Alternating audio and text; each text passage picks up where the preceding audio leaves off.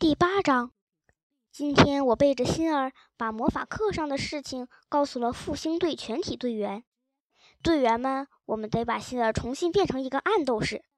陈大仙说：“我是他的后桌的后桌的后桌，把他拉回来这件事儿我干。”科学课上，我发现陈大仙和心儿好像在传纸条。最后，陈大仙给了心儿一支羽毛笔，接着下课铃就打响了。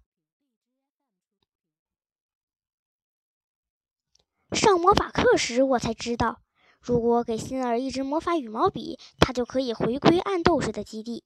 现在他回来了，暗斗士和光斗士也就和平了半个月。